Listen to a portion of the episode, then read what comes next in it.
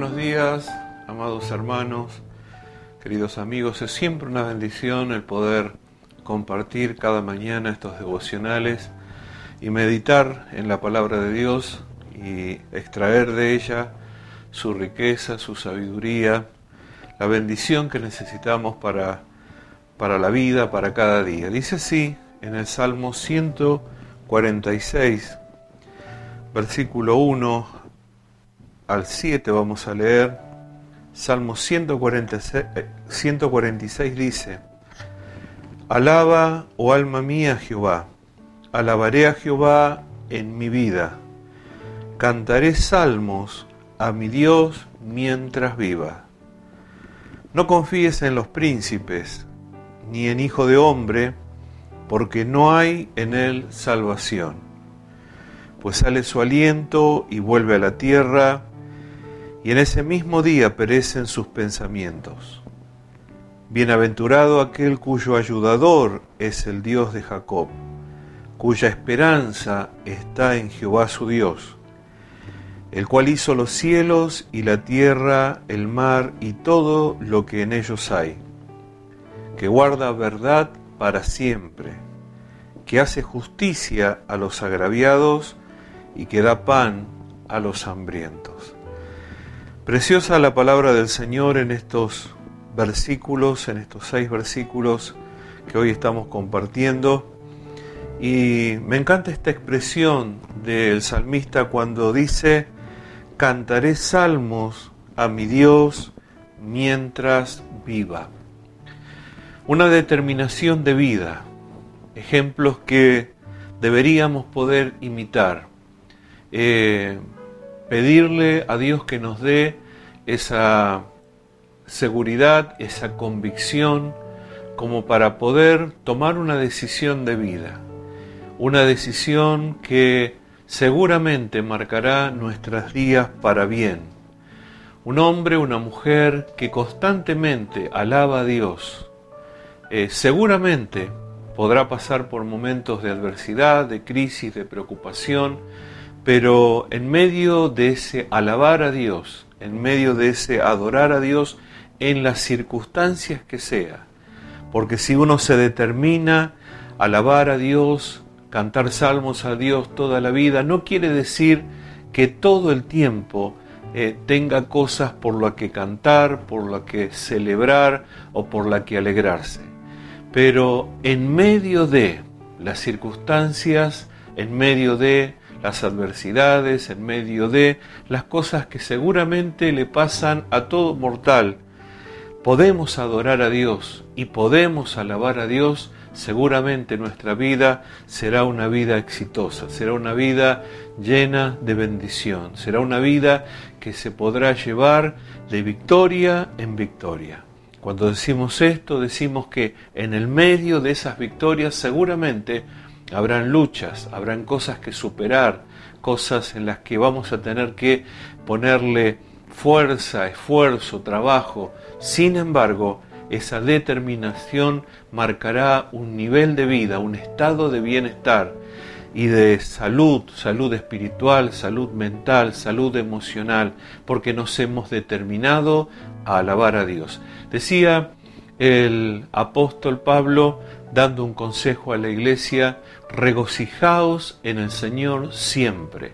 Otra vez les digo, regocijaos. Era un consejo que más que un consejo era una orden, ¿eh? que venía una orden apostólica, es regocíjense en el Señor y háganlo siempre, siempre.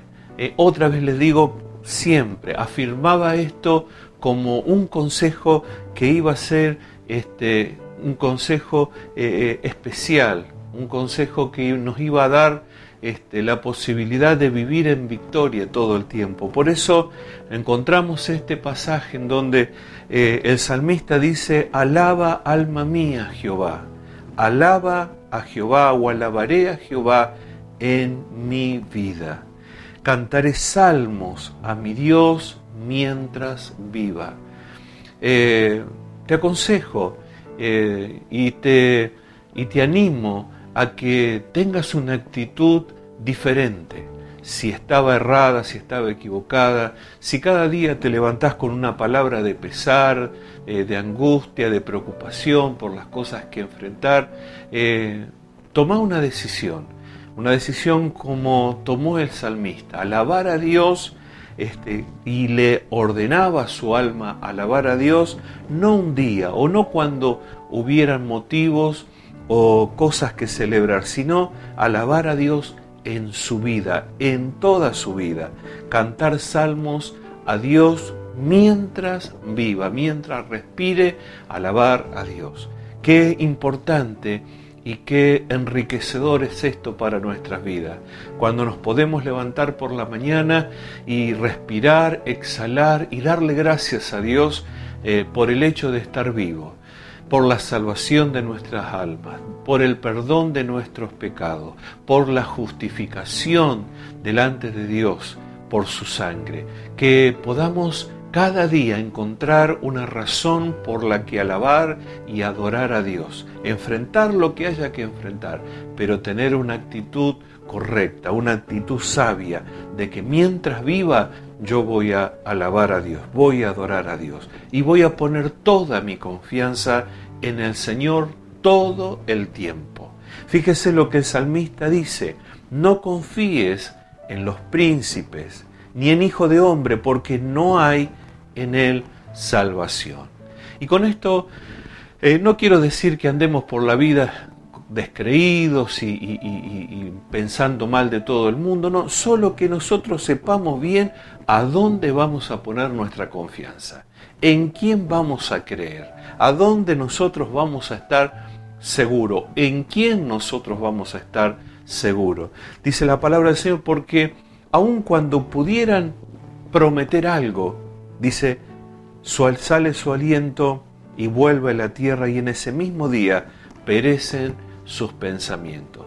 Así de frágil y así de corto eh, es a veces las promesas, a veces este, el entusiasmo, a veces aún los buenos propósitos, porque somos seres humanos, somos mortales. La escritura dice, no confíes en los príncipes y da inclusive una idea de autoridad, de quien tiene que administrar o gobernar a alguien. No pongamos nuestra confianza en hombre alguno.